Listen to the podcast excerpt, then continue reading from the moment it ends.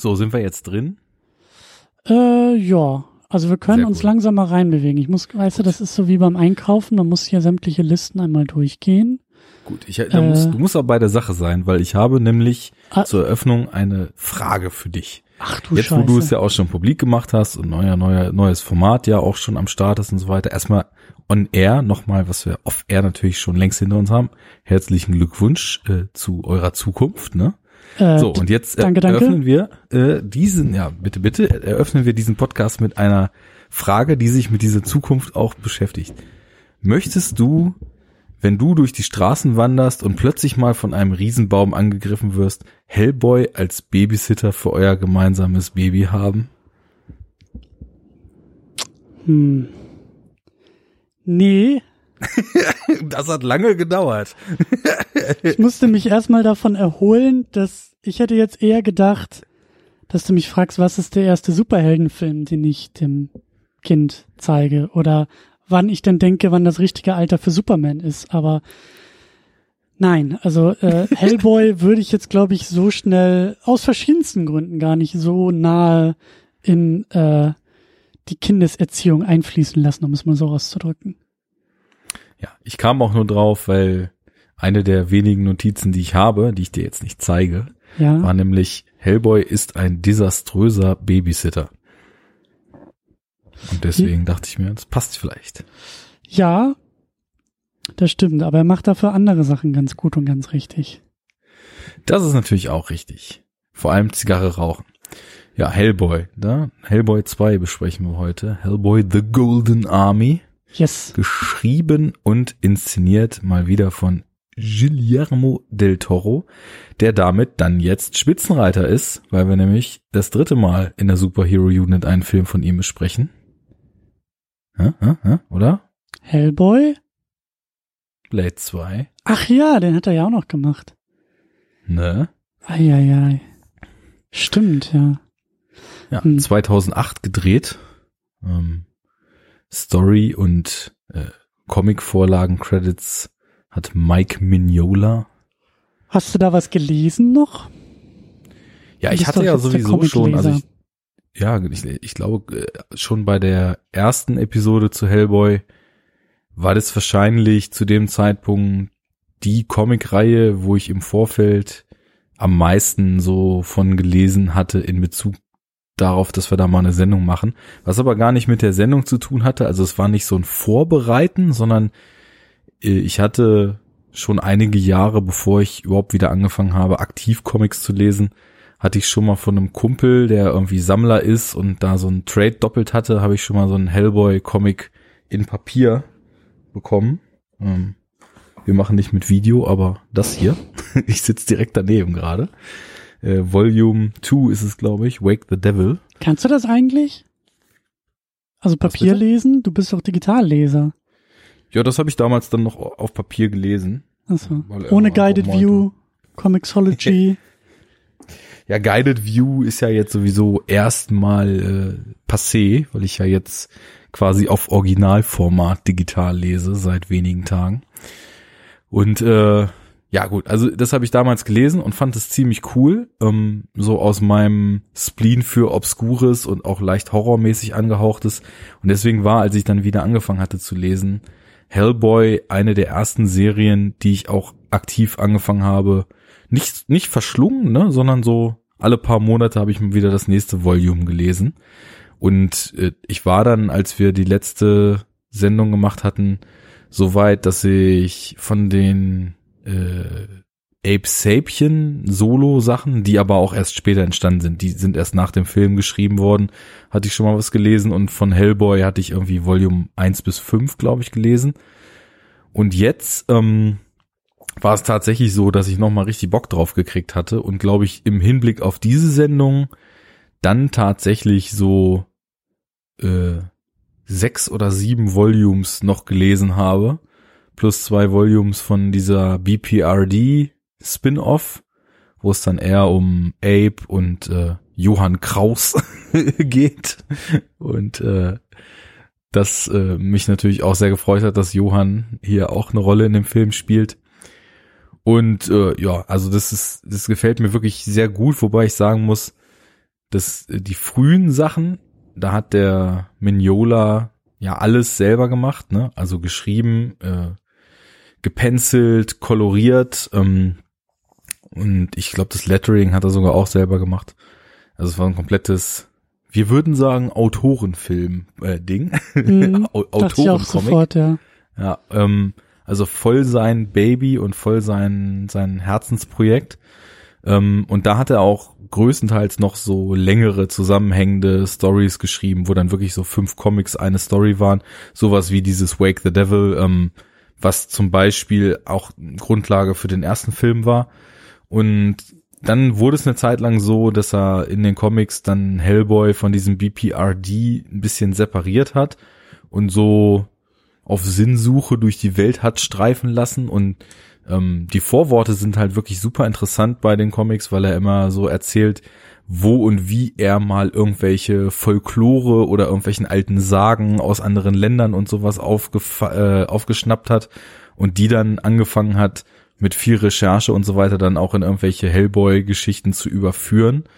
Und da kommen dann aber häufig auch eher so Kurzgeschichten bei raus. Also es sind dann oft so ein, maximal zwei Hefte lange Stories, die nach wie vor diesen coolen Humor haben und die auch dieses schön obskure und, und teilweise also wirklich auch abgedrehte Ideen haben. Ähm, später hat er dann, weil es einfach, das Projekt wird dann auch immer größer und dann hat er dann andere Zeichner und andere, ähm, ich glaube irgendwann dann sogar andere Co-Writer und bei BPRD sind es dann auch andere Writer. Also größtenteils schreibt er aber noch und lässt dann zumindest von anderen zeichnen, die dann auch irgendwie dem Ganzen nochmal so einen, so einen eigenen Spin geben. Wobei ich sagen muss, dass, also er hat halt so ein, Mignola hat so einen sehr reduzierten, sehr, sehr kantig abstrahierten und sehr noir-mäßigen Style mit extremen Schatten und sowas, ne? Und äh, also die frühen Sachen gefallen mir noch am besten, aber dieses am besten ist sehr relativ, weil die neuen Sachen auch einfach total super noch sind oder die neueren Sachen. Also ich glaube, ich habe jetzt bis Volume 12, glaube ich, gelesen. Das ist dann so aus 2010, 2011. Ähm, also ich würde fast sagen, ähm, ich habe, ähm, ja gut, was ich auch wirklich äh, lang und breit gelesen habe, war der Avengers Run von Jonathan Hickman, weil das auch ein ziemlich abgefahrener Indie-Autor war, der dann irgendwann für Marvel geschrieben hat. Und da habe ich, glaube ich, auch Volume 1 bis 6 und den Infinity Event und New Avengers dazu und Avengers Time Runs Out gelesen. Also das ist, glaube ich, so der längste zusammenhängende Run, den ich bis jetzt in meiner kleinen Comic-Renaissance so gelesen habe. Aber dann kommt, glaube ich, auch schon Mignola mit seinem Hellboy und äh, ja, das war auch jetzt so ein bisschen durch Vorfreude auf diese Sendung katalysiert. Ich tue mich immer noch ein bisschen schwer, glaube ich, mit Hellboy. Ich merke, äh, ich weiß gar nicht, das haben wir bestimmt auch bei der, bei den vergangenen äh, Auseinandersetzungen mit Del Toro irgendwie so angesprochen. Ich bin einfach nicht so der riesengroße Del Toro-Fan es klappt manchmal, es klappt nicht immer, was er so macht. Ähm, ich sehe das auch hier in einem zweiten Hellboy, seine Liebe und sein Blick für Außenseitergeschichten, ähm, ein sehr, sehr feinfühliges Händchen für wirklich sehr, wie sagt man, außergewöhnliche Figuren. ja. Um es mal ja. diplomatisch auszudrücken, so wertfrei wie möglich auszudrücken. So, also ich sehe schon, dass Del Toro da eine ganze Menge schafft und kann und leistet, aber es ist halt, es zündet bei mir halt nicht immer. Und ich glaube, sein Hellboy ist jetzt auch nicht so, also geht für mich eher in die Kategorie, ich habe da Respekt vor. Ich habe Respekt vor den Leistungen, ich habe Respekt vor dieser Welt, der Figur und eben auch Del Toros Zutun. Aber mich holt das nicht so, mich packt das nicht direkt am Herz, um es mal so zu sagen. Man muss auch dazu sagen, zu meinem langen Monolog eben, dass ich noch deutlich größerer Fan von Mike Mignola als von Guillermo del Toro und seinem Hellboy bin. Ich finde den ersten toll, weil das für mich auch einfach ein super runder Film ist und der irgendwie ganz auch einen ganz anderen Approach zu diesem Superhelden-Thema hat und weil er einfach für mich für eine Zeit steht, in die ich mich filmisch so ein bisschen verliebt habe, nämlich so dieses dieses letzte Aufbäumen von unfassbar gut gemachtem Handwerk. Mhm. Ähm, und das hat mir einfach so gut gefallen, als wir den ersten Film geschaut hatten. Ist ja hier auch noch, äh, also in abgespeckterer Variante, weil CGI eben hier schon auch übernimmt. Aber was man halt dazu sagen muss, und da bin ich so ein bisschen bei dir, ähm, weil ich weiß, du bist auch nicht der riesen Fantasy-Fan. Ähm, Mignola schreibt eher so Geschichten, die, die auf so irgendwelchen okkulten Mythen, auf Folklore, auf Schauergeschichten, die man sich in irgendwelchen abgeschiedenen Teilen der Welt erzählt hat, beruhen. Und Guillermo del Toro hat dieses, dieses, dieses, ich packe jetzt äh, meine Geschichten über Außenseiter in so eine Fantasy-Symbolik-Ding. Mhm. Und ähm, das war also in diesem Film jetzt hier, ich weiß nicht, ob bis zu dem Zeitpunkt, wo der Film gedreht wurde, die Figuren, die hier vorkommen, wie diese Armee und äh, den diesen Prinzen, der da die Ar- Armee wieder zum Leben erwecken will, ich kannte die nicht und ich, ich habe bis dahin auf jeden Fall alles aus der reinen Hellboy-Serie gelesen, also alles, was man jetzt rückwirkend in irgendwelchen Paperbacks bekommt oder Trades. Ähm, und ich glaube, dass das eben auch so Schöpfungen, die, die eben unique für diesen Film sind, äh, alles darstellt. Und das kommt, glaube ich, nicht von Mignola, sondern ich glaube so diesen, diesen Elfentypen, der mir dann auch eben direkt in seiner ersten Wirkung schon deutlich zu Fantasy-mäßig war und diese Geschichte mit der Armee und dem alten König und dem alten Königreich und so, das, das ist schon eher so Film-Fantasy als wirklich diese, dieses Hellboy-Universum, wo Hellboy von irgendwelchen uralten Göttern unter dem Meer in irgendwelche Paralleldimensionen gezogen wird und sich dann da mit Geistern von vor tausenden vor Jahren umgebrachten Meerjungfrauen prügeln muss und sowas. Also das ist schon irgendwie eine andere Nummer. Und äh, mir ist es eben auch von der Sache her zu viel Fantasy, was ich aber beim ersten total gut schlucken konnte, weil es da eben diese vielen tollen Charaktermomente auch gab, nicht nur bezüglich Hellboy, sondern auch der anderen Figuren, die da so rumlaufen.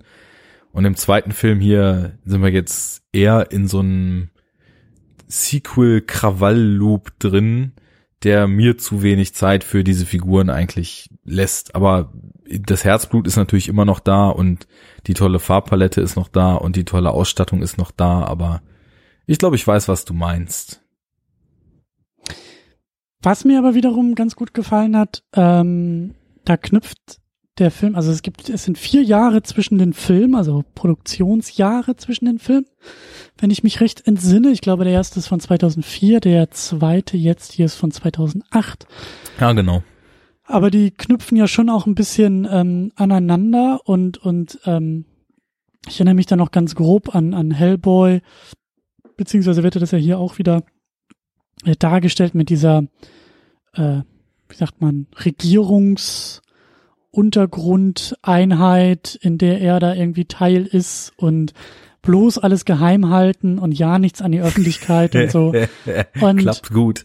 klappt gut. Ich meine, so ein Typen wie Hellboy, also ja, dem kannst du nicht einfach nur so einen Trenchcoat anziehen. Das ist nicht wie bei den Turtles, wo du einfach so einen Mantel drüber wirfst und niemand sieht, dass die Ja. grüne Köpfe haben und äh, farbige Bandagen noch tragen. Also da musst du dich schon mehr bemühen.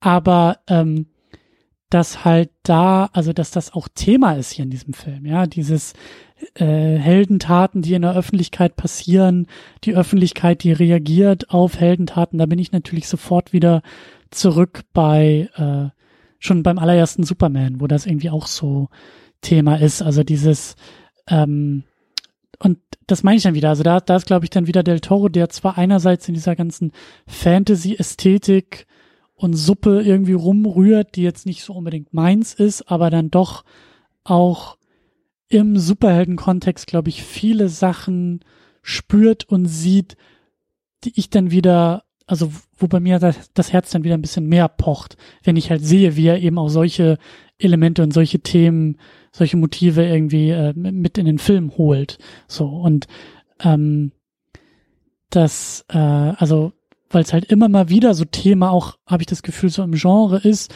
Ich glaube, wenn wir nachher über das MCU sprechen werden und auch weitergehen im MCU, äh, ist da auch eine, eine sehr interessante Beobachtung zu machen, dass dort, also dass sich diese Filme immer mehr auf die, auf die Avengers, auf die Heldentruppe konzentriert und eigentlich die Welt, in der Heldentaten passieren, für Leute, die halt keine Superkräfte haben, das rückt halt immer weiter in den Hintergrund und auch bei anderen Filmen ist das, glaube ich, so, äh, wird's gerne vergessen, worum es eigentlich auch geht bei der Sache.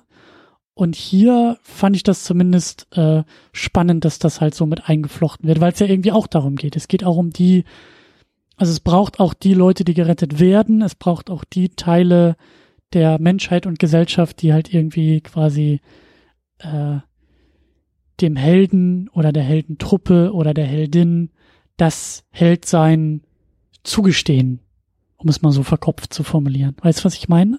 Ja, klar.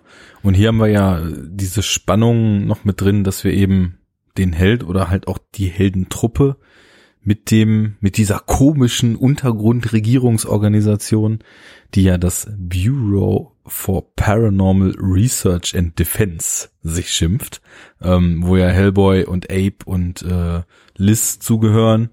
Und das ist ja dieser schöne Spin, der da drin steckt, dass die Gesellschaft eher so ängstlich und abfällig auf die Freaks guckt, mhm, aber ja. dann eben doch gezeigt kriegt, dass die das Herz am rechten Fleck haben und dass die eben ja Superhelden, Helden sind und dass die eben einen Job machen, der die Welt sicherer macht.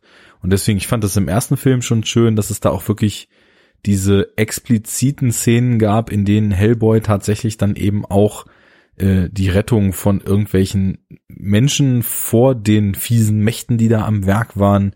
Äh, da gab's ja diesen Fight in der U-Bahn-Station im ersten Film und hier gibt's jetzt zum Beispiel diese, weswegen ich ja mit meiner augenzwinkernden Frage eröffnete, diese Baby-Rettungsszene vor diesem Riesenmonster und immer wieder zwischendurch wird uns halt eben auch gezeigt, es braucht halt auch diese abgefahrene Bande, weil der Feind oder die bösen Mächte, die hier am Werk sind, die sind ja auch nicht zimperlich. Also es geht erstmal damit ja schon los, dass auf so einer Auktion einfach 70 Menschen umgebracht werden von irgendwelchen kleinen Zahnfeen, mhm. die ihnen da die Knochen vom Leib fressen. Ähm, insofern eine Bedrohung ist klar und es gibt eben dieses Team, was gesellschaftlich so ein bisschen geächtet ist, so das X-Men-Motiv irgendwie, ne? Mhm. Die, die. Freaks, die mhm. keiner keiner haben möchte, aber die dann eben äh, mehr oder weniger unabdinglich sind, um das Schicksal der Welt eben in der Waage zu halten. Das gefällt mir halt auch gut. Und auch, das kann Del Toro halt auch authentisch, diese, diese Außenseiter zu inszenieren. Ja, ja, das meine ich ja. Da, da merkt man einfach, dass er da auch eine sehr große Liebe für diese Außenseiter einfach hat. Also, dass das da nicht nur so ein, so ein verkopftes technisches Interesse ist, sondern ich glaube, dass er da auch sehr stark ähm, was für sich halt rausholen kann. Also dass er halt diese Außenseite alle auch mit so menschlichen, also dass er, dass er den allen, glaube ich, so menschlich begegnet und die auch so menschlich darstellen kann.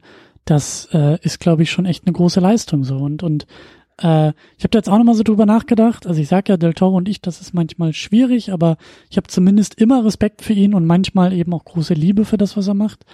Ähm, und da frage ich mich zum Beispiel auch, also, äh, also ich, ich würde ihn gerne weiter und noch mehr auch im Genre sehen und auch vielleicht mal die eine oder andere größere, äh, wie sagt man, Marke in Sachen Superhelden irgendwie mal, mal sehen, aber ähm, halt auch immer noch mit diesem, also halt immer noch aus dieser Außenseiterrolle. Also ich, ich kann mir nicht vorstellen, dass er, also er, er kann kein, er kann kein Captain America kein, kein Iron Man machen, aber ich glaube, er könnte halt so sehr obskure Figuren, denen kann er, glaube ich, immer noch sehr nahe kommen. Also, naja, also sagen wir es mal so, es gibt auf jeden Fall auch äh, Captain America Inkarnationen und Runs, die für Guillermo del Toro wie maßgeschneidert wären. Also ich kann ja, ich habe mir, ein, ein Vögelchen hat mir ja gezwitschert, dass du jetzt auch mal wieder den einen oder anderen Comic liest. Und äh, ich empfehle Das Vögelchen war ich. Wir können es auf den Tisch legen. Ich habe dich gefragt, ey Arne, ich will mal wieder Comics lesen. Genau, äh, ganz der Sache angemessen hier. Also ich leg dir mal ans Herz, ähm, ich habe jetzt zwar gerade den Run davor, den also legendären Ed Brubaker Run von Captain America angefangen, der auch von 2004 bis 2011 lief. Mhm. Ähm, aber ich empfehle dir mal den danach, der deutlich kürzer lief, nämlich äh, Captain America 2012 Cast Away in Dimension Z. Ähm, also das ist geilster Pulp. Ähm, da wird er in irgendeine Paralleldimension, wo es irgendein Riesenviech mit einem Auge und einem, einem Screen im Bauch äh, gibt, was, was ihn schon ewig hasst. Und da sind nur irgendwelche fliegenden Monsterwesen. Und es könnte wirklich aus so einem Pulp-Sci-Fi-Film der 50er Jahre sein aber das, die Motive, die da drin sind, ähm, weil dann nämlich eben auch Cap totale Selbstzweifel kriegt und ganz viel bereut aus seinem Leben vorher und so weiter und dann diese ganzen komischen, obskuren Figuren dazu und irgendwelche seltsamen Völker in dieser Dimension.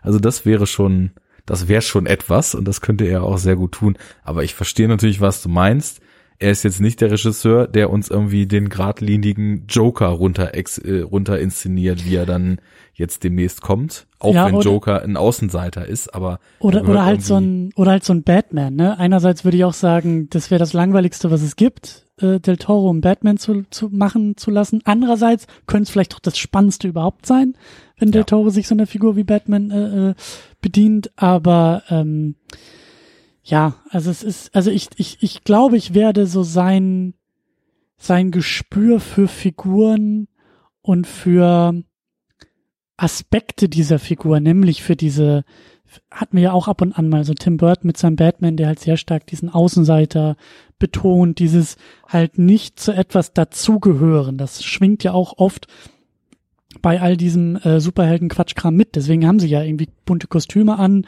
alter Egos und hüpfen dann halt irgendwie äh, besorgt durch die Nacht. So, und, und das finde ich ist so eine Sache, die möchte ich auch nicht komplett aus dem Genre irgendwie missen sehen. Ähm, und weiß aber, dass das, also, dass in vielen gerade sehr populären Bereichen jetzt im Genre das, glaube ich, immer weniger Thema irgendwie ist.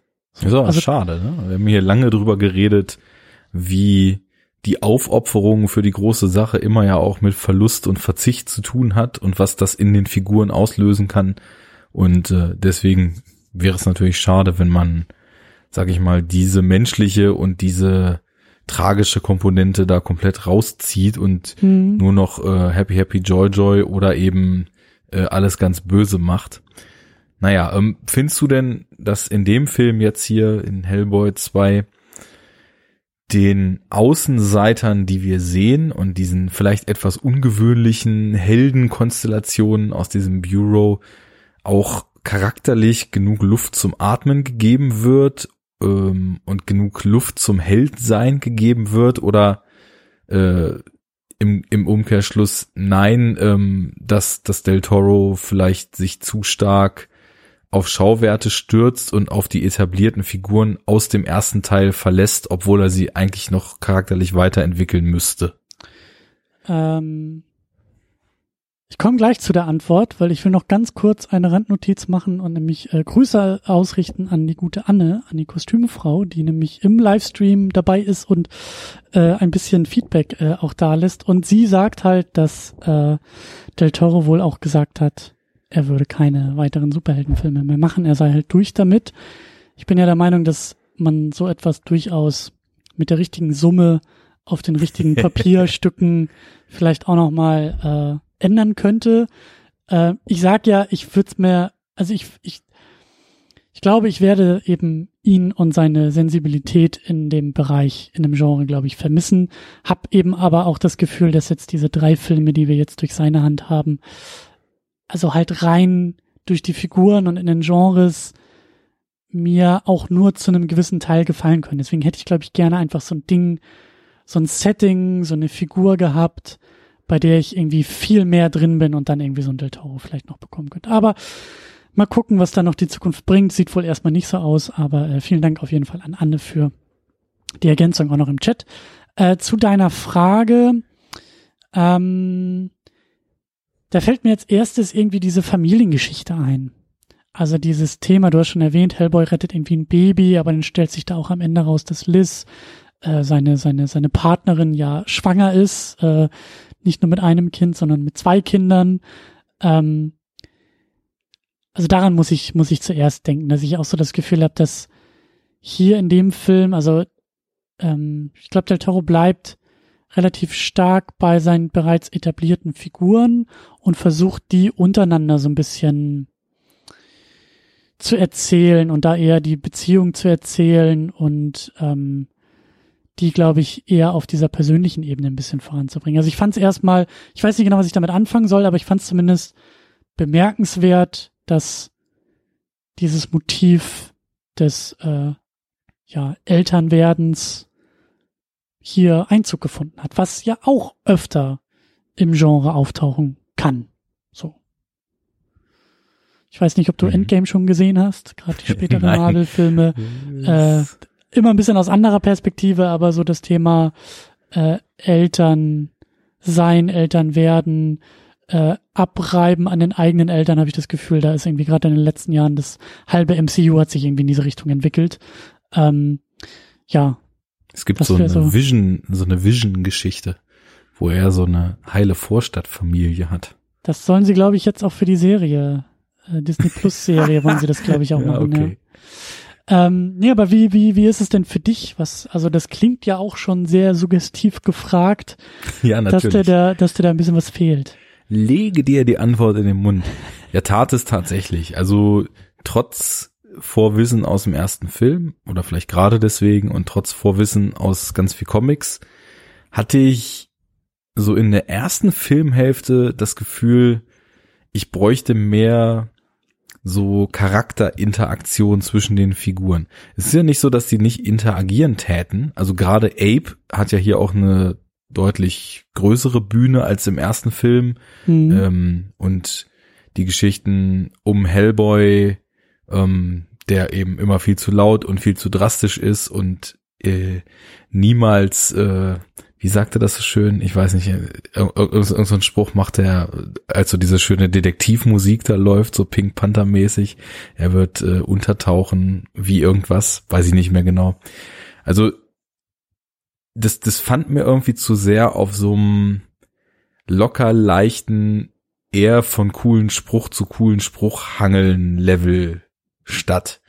Und da hat die Figur eigentlich mehr zu bieten. Also natürlich ist ein Riesenaspekt dieser trockene Humor.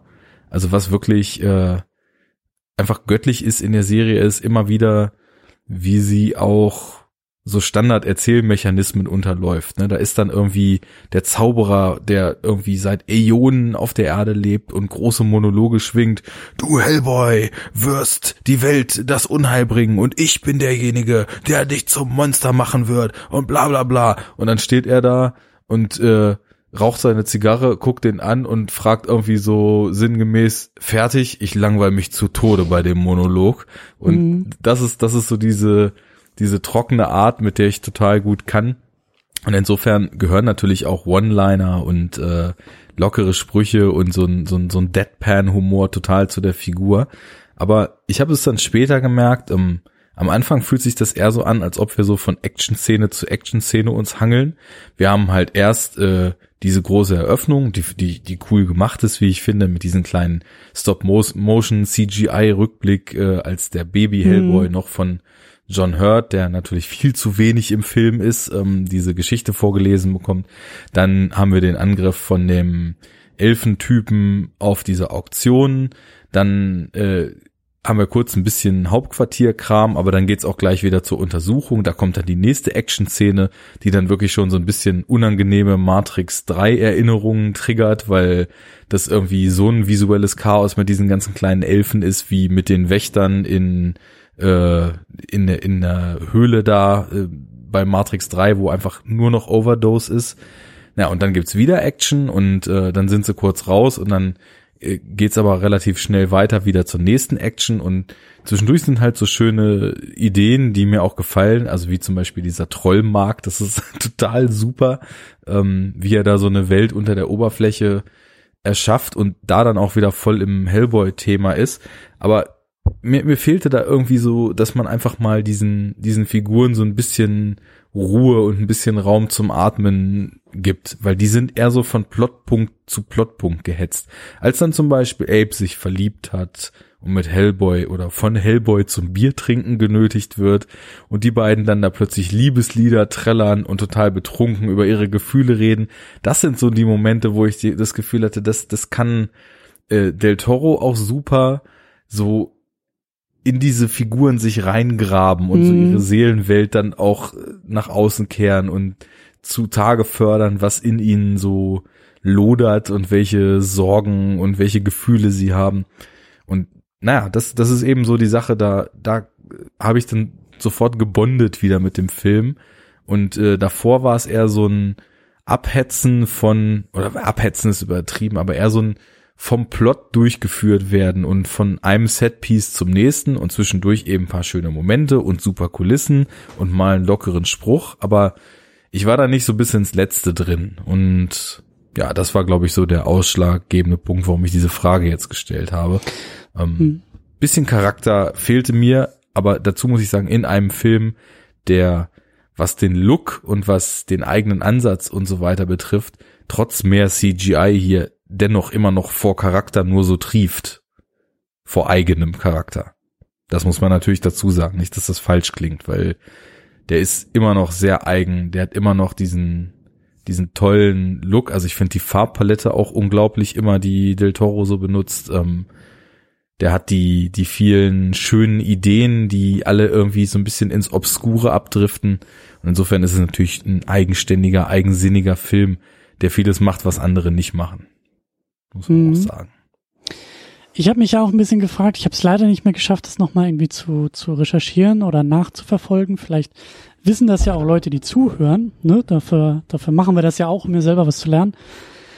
Wieso, weshalb, warum eigentlich dieser Film? Also ich habe jetzt nochmal gesehen, dass ähm, die, wie sagt man, die Vertriebsrechte in der Fortsetzung bei einem anderen Studio sind als beim ersten Teil. Also der erste Teil ist von Columbia Pictures, also von Sony, äh, vertrieben worden. Hat so knapp 100 Millionen eingespielt bei einem Budget von 66 Millionen. Also kann man halt sagen, ja, ist jetzt nicht der Oberkracher, aber hat jetzt auch kein, kein Minus gemacht. Warum vier Jahre später eine Fortsetzung, die dann auch bei Universal rausgekommen ist, nicht mehr bei Sony und äh, glaube ich auch irgendwie dann mehr gekostet hat. Ich glaube irgendwie 80 Millionen oder so hat die Fortsetzung gekostet. Ähm, da kann ich mir halt auch vorstellen, dass da so ein bisschen Abhängigkeiten von außen auch in diese Produktion gekommen sind. Ne? Also das gerade im Jahr 2008, wir sind im selben Jahr wie Dark Knight, wir haben, wir haben so einen großen Comic-Boom der letzten Jahre, hatten wir ja auch schon hier so in den Sendungen immer mal wieder besprochen, so mit Spider-Man 3 und hier mit, mit dem dritten X-Men, so, wo wir auch gesagt haben, die, die, die, also die Filme kommen halt mehr und mehr im Mainstream an. Die werden halt immer breiter rezipiert und halt auch immer größere Hits, wenn man so will. Ähm, da kann ich mir auch vorstellen, dass halt, also haben wir ja auch in anderen Phasen schon auch immer angedeutet, ne, so immer wenn dann da irgendwie so ein großer Knaller kommt und nicht nur das Superheldenfilmgenre, sondern auch Filmgeschichte schreibt, dass dann sehr hastig in Schubläden rumgekramt wird und gesagt wird, was haben wir? Was haben, was, was, was, was können wir machen in dem Bereich? Was kommt aus einem Comic? Was sieht von weitem auch nur ein bisschen so aus wie äh, Superhelden und große Effektshow und dann wurde ja manchmal sehr schnell dann auch wieder Dinge verwurstet und ich will nicht sagen, dass das jetzt hier so der Fall war, aber ich kann mir schon vorstellen, dass das Studio hier vielleicht auch noch mal ein bisschen größeres Interesse an einem Film hatte als vielleicht noch beim ersten Teil. So. Kannst du dich noch erinnern, wie der erste so ankam im Box Office?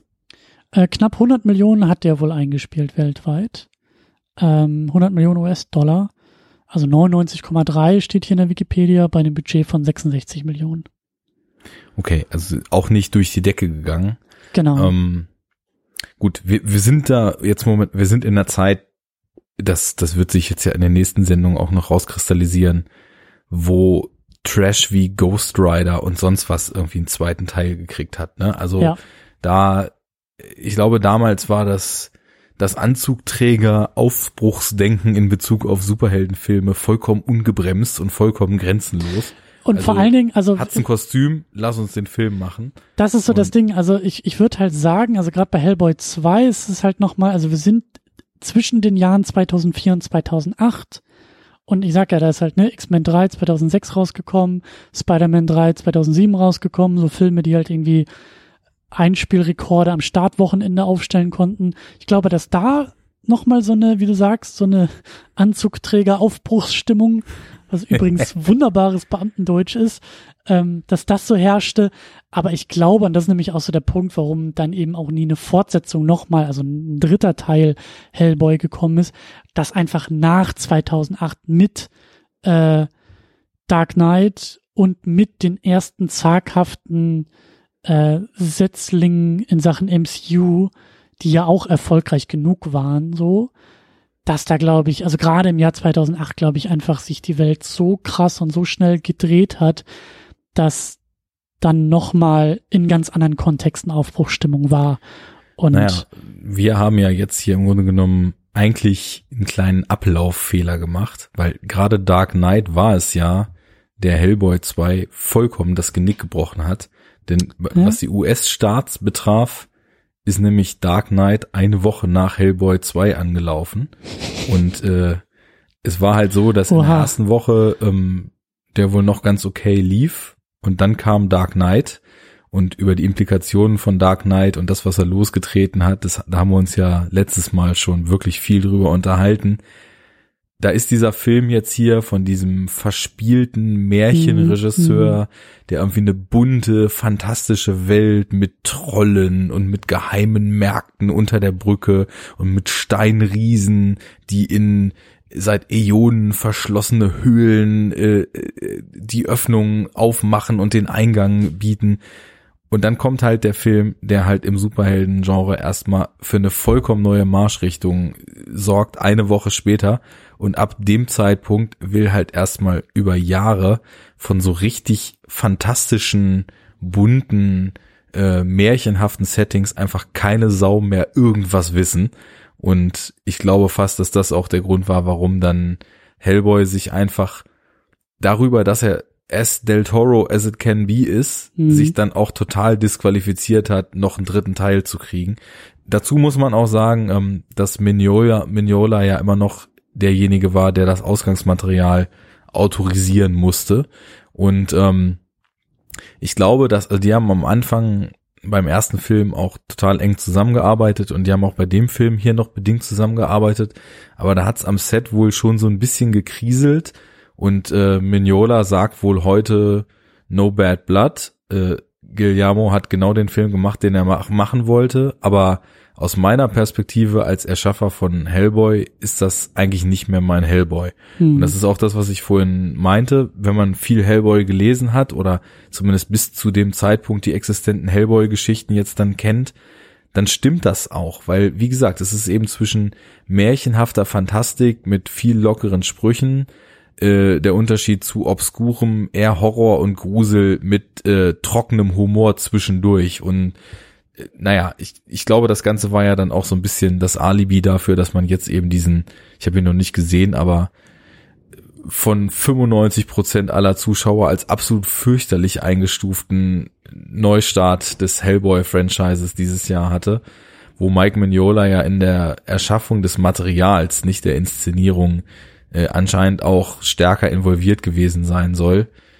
Naja, da merkt man dann eben mal wieder, Vorlagentreue ist eine tolle Sache, aber es ist halt wichtiger, dass hinten in dem Format, was man wählt, nämlich in dem Fall jetzt Film, ein schöner Film bei rumpurzelt und nicht, dass das alles total vorlagengetreu ist, aber dann irgendwie seelenlos ist mhm. oder von jemandem, der maximal routiniertes Handwerk abliefert, aber eben keine eigene Handschrift hat, und untergekurbelt wird. Und, und die, die, die Muster haben sich halt auch verändert, ne? Das ist, das ist jetzt auch nochmal so eine Sache, die mir halt so auffällt. Also, man kann schon vielleicht sehr platt sagen, so zwischen Hellboy 1 und Hellboy 2, 2004 bis 2008, war bei den entsprechenden Meetings mit Anzugträgern in Aufbruchstimmung wahrscheinlich die allererste Frage, basiert es auf dem Comic und dann ist die Lampe auf grün oder rot geschaltet. Ja, Ja. oder nein. Nach 2008 waren es aber die Fragen, kann es uns eine Milliarde US-Dollar einspielen und oder ist es ein Shared Universe? Ja. Und da ist Hellboy lange Zeit natürlich rausgefallen. Aber, und das ist so, glaube ich, das Ding, also ich habe dieses Reboot jetzt aus dem Jahr 2019 auch noch nicht gesehen, aber der bricht da ja auch aus, indem er halt so eine andere kleine, so ein anderes kleines Muster bedient, was sich halt besonders mit Deadpool aufgemacht hat. Nämlich die Frage, kriegen wir das mit einem Stempel ab 18 ins Kino, um es relativ kostengünstig zu produzieren, aber immer noch einen dicken Ertrag zu machen. Bei Deadpool waren es ja, glaube ich, irgendwie 50 Millionen Kosten gegen, weiß ich nicht, 750 Millionen äh, Einnahmen. Ja. Also das war ja, Ja. ein äh, mega Erfolg so und aber also sozusagen ähm, die Möglichkeit in diesem Bereich nochmal zu sehen, zu sagen, okay, wir müssen auch nicht eine Milliarde einspielen, ja, wir müssen auch nicht irgendwie 250 Millionen ausgeben in dem Bereich, aber wir müssen sozusagen die Nische aufmachen. Und eine mögliche Nische ist halt dieses R-Rating, dieses ab 18er Prinzip. Und ich glaube, das haben sie ja mit dem Reboot dann auch versucht. Und wie du sagst, das ist ja auch meilenweit weg von Del Toro mit seinem verliebten Märchen-Ding, das sich versucht irgendwie menschlich äh, den Figuren äh, zu nähern und äh, zuckersüße, wunderbare Geschichten zu erzählen. So, genau. Ja. Das Ja. stimmt, da, da sind völlig andere Ansätze hinter, weil Del Toro halt nie jemand ist, der sagt, ich will jetzt auf irgendein Label hin irgendwas produzieren, sondern das ist eben auch das, was ich ihm so am höchsten anrechne, wo immer eine Vision und eine Liebe da ist und das wird dann gemacht. Und Ja. äh, insofern ist es bei ihm nur umso tragischer, dass ständig irgendwelche Herzensprojekte scheitern, aber naja, ähm, ich merke das auch hier und ähm, wie eingangs schon gesagt, also ich ich habe zwar ich bonde nicht so stark wie mit dem ersten Film, aber ich finde dann später dann doch schon die Charakterdynamiken irgendwie total schön und ich finde Johann super skurril und Hm, hm. äh, ich, ich komme dann auch mit diesen etwas alberen, alberneren Momenten ganz gut klar. Und äh, obwohl ich es nicht gedacht hätte, gefällt mir dieser Endkampf zum Beispiel auch besser als das ganze Actiongeholze am Anfang. Aber das sind eben alles so Sachen,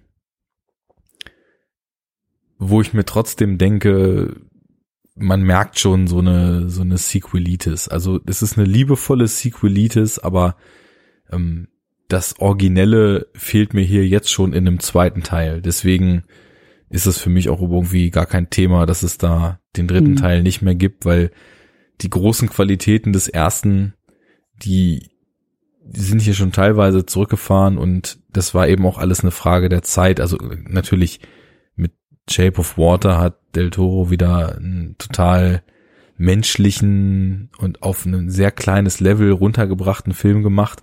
Aber er ist eben auch, gerade wenn er eben sehr fantastisch und sehr wild erzählen will, nicht müde, die Möglichkeiten der Technik, wie sie nun heute bestehen, zu nutzen. Und naja, also ich brauche keinen Hellboy 3, der sich wie ein Pacific Rim anfühlt. Und äh, insofern ist das schon alles okay. Und die, die saßen ja wohl sogar noch mal zusammen am Tisch. Mignola und Hellboy. Ja, ja die sowieso am Zeichen. Und Del Toro wahrscheinlich Ja. noch, ja. Del Toro. Meinst du Ron Perlman wahrscheinlich Ja, ja, genau. Hellboy, Ron Perlman. Del Toro und Mignola. Genau. Genau. Ähm, Komm in eine Bar. haben da wohl. Erste. Ja, genau.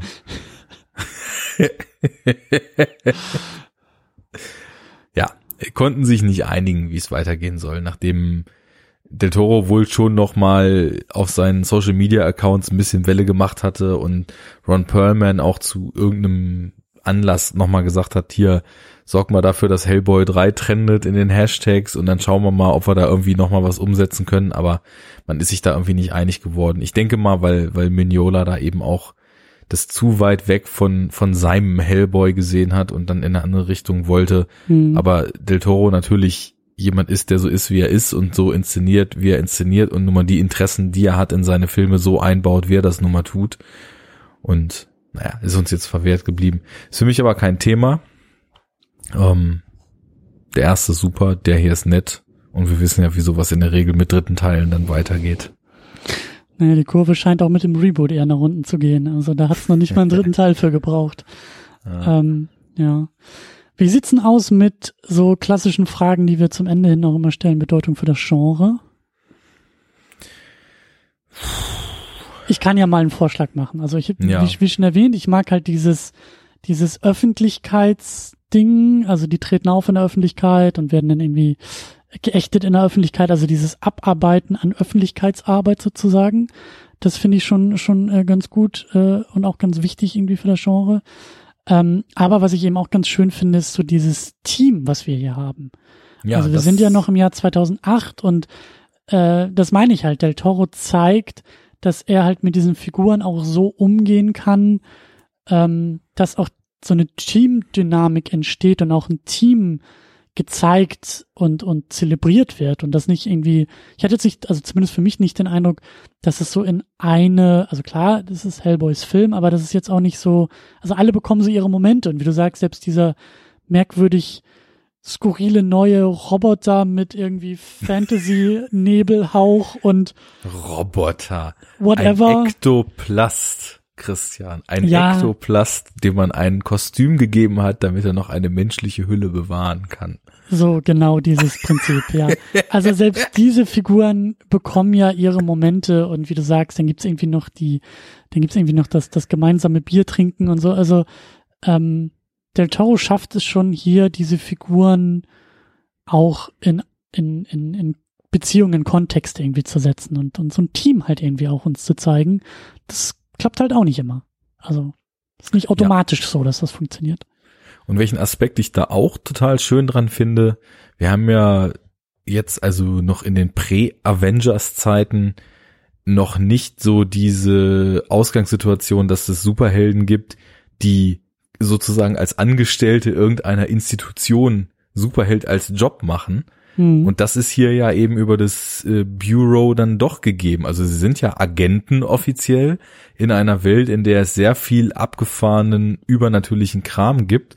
Und in dem Zuge habe ich tatsächlich im Vorfeld auch mal ein bisschen drüber nachgedacht, wie ich diesen Terminus rein sprachlich Superheld für mich immer so, oder Superheld nicht, sondern Superhero, da muss man schon so die englische Variante nehmen, ähm, wie ich das so ausgelegt habe. Und ich habe das Super immer so als groß und ähm, wie wir zum Beispiel Rocketeer versus äh, ein anderer Held diskutiert hatten, Super ist nicht der Hero, der einfach nur seine Freundin retten will oder der irgendwie ein paar Dollar verdienen will, sondern Super war für mich immer das Große und der mhm. Scope und die, die, die gesellschaftliche oder Weltkomponente, die es zu retten gilt und, und das, das überdimensionale, so wirklich super halt, ne, riesig. Aber hier ist mir aufgefallen, dass man den Terminus ja auch ganz anders verstehen kann, dass der Superhero nicht im Sinne von groß und so weiter, wobei sie das auch sind, weil sie retten ja dann doch die Welt und sie verstoßen ja sogar gegen alle intern gesetzten Regeln, weil sie eben wittern, dass dieser böse Bube da die gefährliche Armee zum Leben erweckt und das verhindern wollen. Aber man kann Superhero ja auch als Supernatural Hero verstehen. Eieieiei, wir sind in Ausgabe 39, Arne, und jetzt, jetzt kommt hier der große Twist. Jetzt ja. kommt die These, jetzt kommt die PowerPoint-Präsentation. Ich bin gespannt. Habe ich nicht vorbereitet. Ähm, aber ähm, das ja. ist für mich etwas, was eben, naja, in diesem, in diesem ganzen Definitionsgeschwurbel, wo wir uns ja am Anfang dann doch schon ein bisschen mehr abgearbeitet haben als in letzter Zeit. Mhm. Also wir haben ja am Anfang auch immer sehr viel über Begrifflichkeiten und wie sie, wie wir sie für uns interpretieren und deuten so gesprochen. Und da ist das etwas, was ich jetzt einfach auch nochmal so zusätzlich mit reingenommen habe, dass, ähm, also sowas, da kam ich gar nicht über Hellboy drauf, sondern tatsächlich über diesen, diesen komischen Roboter Johann, wie du ihn eben nanntest. Ähm, das hat ja ganz klar was Übernatürliches und das ist in diesen großen Prügeleien und diesem, wie du mal sagst, ganzen Quatschkram, der uns sonst so gezeigt sag wird. Ich sage es ja sehr liebevoll. Ja, ja, ja ist, ist das ja etwas, was sonst äh, häufig so ein bisschen unter den Tisch gefallen, äh, fallen gelassen wird, dass das ja auch, also diese Kräfte, die die haben, jetzt ein Batman nicht, aber häufig eben auch übernatürliche Dinge sind und dass man hm, vielleicht ja. unter diesem, diesem Aspekt dann eben die Frage, ist das jetzt ein Superheld oder nicht, nicht ausschließlich, wie ich das bis jetzt getan habe, an der Größe seiner Taten, sondern vielleicht auch an der Beschaffenheit seiner Fähigkeiten und der Art, wie er sie nutzt oder ähm, die, der Art der Feinde, gegen die er sie nutzt, ähm, vielleicht so ein bisschen abhängig machen kann. Und deswegen, also die Ursprungsdefinition meinerseits passt hier zwar auch, wie eben beschrieben, aber äh, wir haben hier irgendwie so eine schöne Bande an Supernatural Heroes und deswegen finde ich das, also gerade weil du ja auch meintest, so Del Toro steht halt nicht im Hauptregal, der steht halt so in dem, in dem eingestaubten Regal nebenan und äh, da muss man schon genau gucken, dass man den auch sieht, aber dann merkt man, dass er doch ganz schön in Szene gesetzt ist und da würde ich irgendwie gern auch diese Definition für mich erstmal noch so nebenparken und nochmal so als Ausweichstrategie in der zweiten Reihe für die Zukunft nehmen. Ähm, da machen wir einen Pin rein. Es ist notiert. Das äh, gefällt, gefällt mir auch sehr gut. Also es äh, ist nochmal ein schöner weiterer Aspekt dieser, dieser Auseinandersetzung, ja. Das Übernatürliche, wenn man so will. Ja. Äh, bringt uns vielleicht ein bisschen in Schwierigkeiten bei so jemandem wie Batman, bei Christopher Nolan, bei dem man ja das Gefühl hat, der ist unternatürlich, der ist das Gegenteil von übernatürlich, der ist so natürlich, der ist so äh, wirklichkeitsnah, wie kaum ein anderer in einem, in einem Genre, aber trotzdem, ja, es ist. Das muss ähm, ja auch kein, kein zwingendes Kriterium mh. sein, aber ich würde halt auch sein, was ich würd, einfach dem Superheld sein dann stark in die Karten spielen kann. Und ich würde halt auch sagen, dass das selbst bei so jemandem wie, wie dem Nolan Batman, auch wenn es nur ein, ein Funken, ein klitzekleiner Hauch ist, der da so drüber geträufelt ist, aber es ist halt auch immer noch da. Natürlich ist ein panzerfahrender Milliardärssohn äh, im Fledermauskostüm zwar vielleicht sehr realistisch inszeniert oder wirklichkeitsnah inszeniert, aber immer noch sehr übernatürlich auf eine gewisse ja. Art und Weise. Ähm, ja. ja gut, das geht in die Richtung, ähm, das ist jetzt was, wenn man zum Beispiel im Enough Talk mal reinlauscht in diese jetzt schon ein Weilchen nicht weiter fortgeführte, aber in fünf Episoden durchexerzierte Reihe, die wir ja zu deutschem Genre-Kino gemacht haben.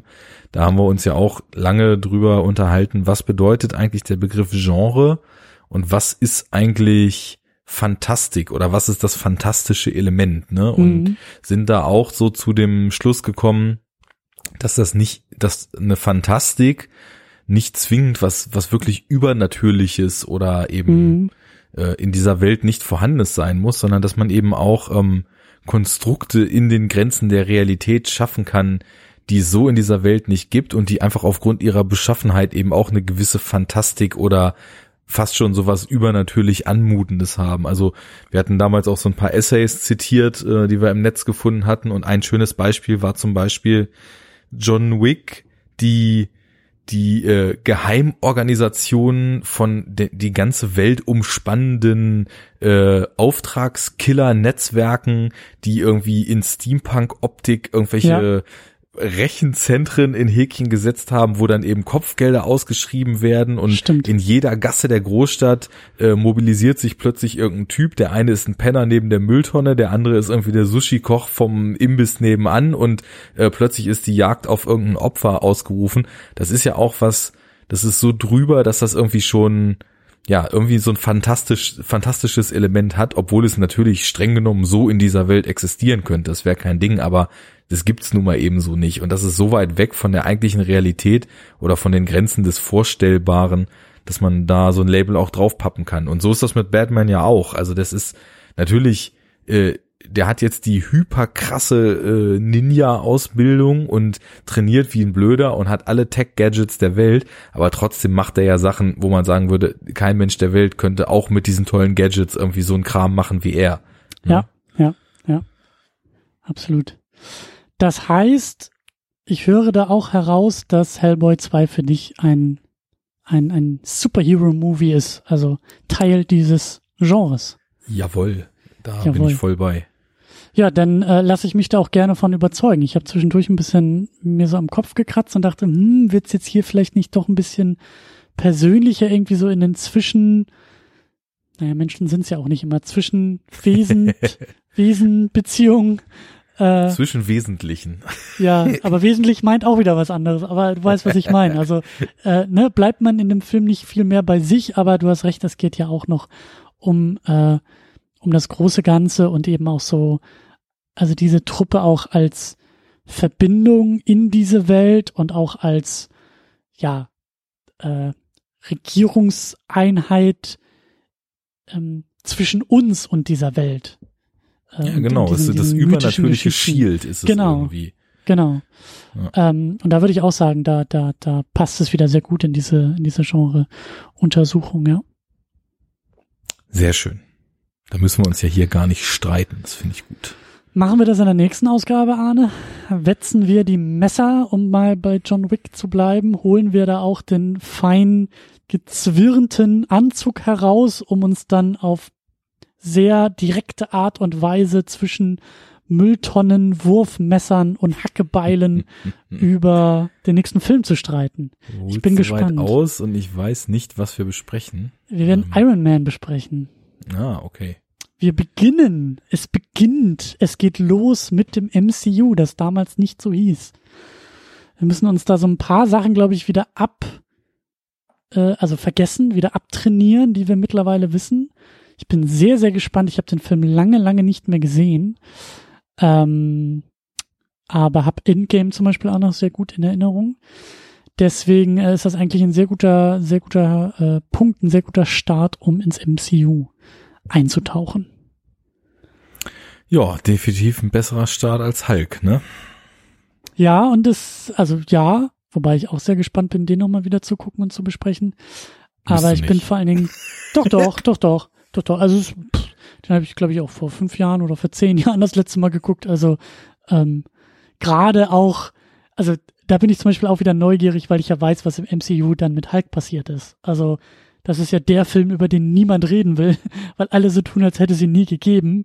Mhm. Dann aber noch mal in den Film reinzuschauen und wirklich mal zu gucken, was da so los ist, äh, ist, glaube ich, auch noch mal ganz spannend. Ist tatsächlich, können wir dann ja drüber reden, so der einzige, der irgendwie einfach so, wenn man jetzt dieses Konzept MCU aus so einer Erfolgsperspektive durchleuchtet, mhm. nicht funktioniert hat, ne?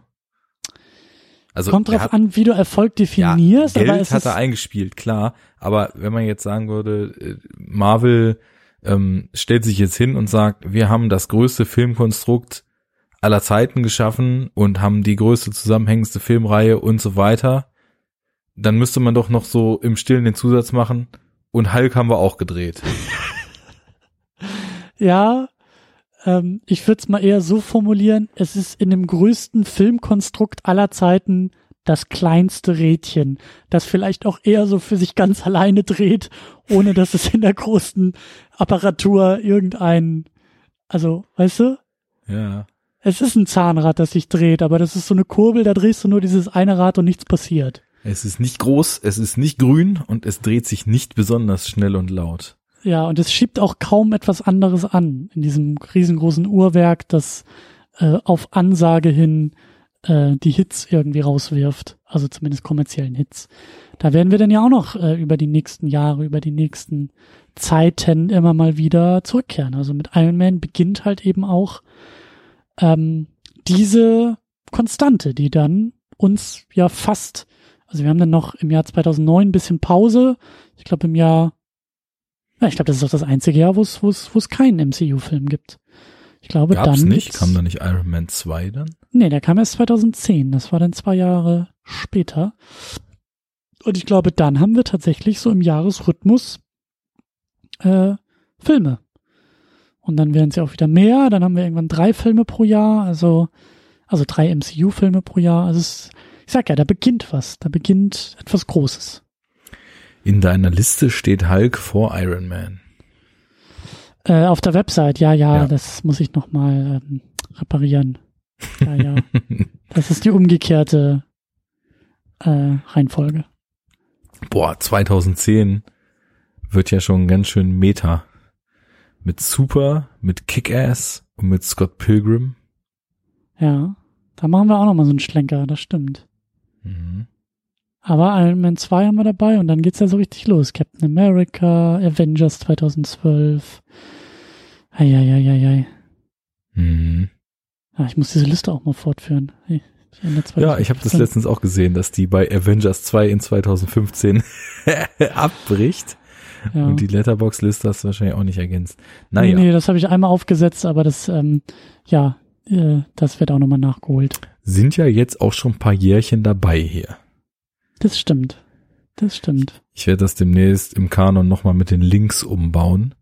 Das gefällt mir nämlich nicht, weil das, da, da steht mir zu viel. Ich werde hinter den Titel einfach in Klammern Episode so und so schreiben und die ist dann klickbar und dann hat man immer nur die eine Zeile, wo der Film und der Link drin sind. Sehr, sehr gerne. Ich habe das auch irgendwann mal so halbherzig eingefügt. Äh, Zeit, ne? Es Ja. ist ja, Zeit Ja. ist immer ein rares Gut. Äh, in der nächsten Zeit wahrscheinlich noch rarer, aber ähm, es geht auf jeden Fall weiter. Gut, wir können das ja mal äh, zu einer gemeinsamen Anstrengung machen und weißt du, ich kenne das ja, ne? Ich bin ja beruflich Anzugträger mit Excel-Tabellen, ne? Ich weiß ja, man liefert nicht ohne Deadline, ne? Also Ach, möchtest ich du jetzt Aufbruchstimmung äh, äh, ja, Aufbruchstimmung, äh, um den Rubel rollen zu lassen. Also ich sehe hier definitiv das Saving-Potenzial im Projekt, ne? Also lass mal kurz die Milestones definieren, damit wir dann später auch den Pitch landen können. und noch den letzten Sprint definieren? Bis zur nächsten Episode machen wir den, den Kanon auf Stand.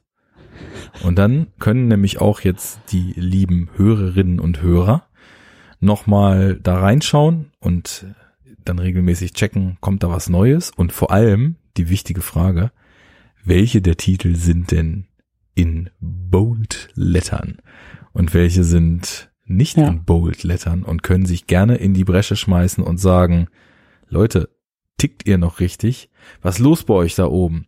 Besprecht mal hier äh, den guten IMG Robot, der kickt wie ein Pferd und ihr nehmt den einfach nicht in Kanon rein. Was stimmt bei euch da oben nicht? Der will ballern, ja, kann er haben. Ne? Hast du gerade den Soundboard gebissen oder was war da los? Ja, ich dachte mir, ich muss ein bisschen Enough Talkschen Soundboard Flavor reinbringen. Sehr gut. er wollte ballern, ja, hat er gekriegt. äh, ja, ich glaube, in diesem Sinne sagen wir Tschüss. Hellboy wollte auch ballern mit seiner Riesenwumme. Ja, hat er gekriegt, ne? Schade, ich hätte ihn gern so ein bisschen vermöbelt, aber er war klar besser. So, danke fürs Zuhören. Vielen Dank. Bis zum nächsten Mal. Tschüss. Tschüss.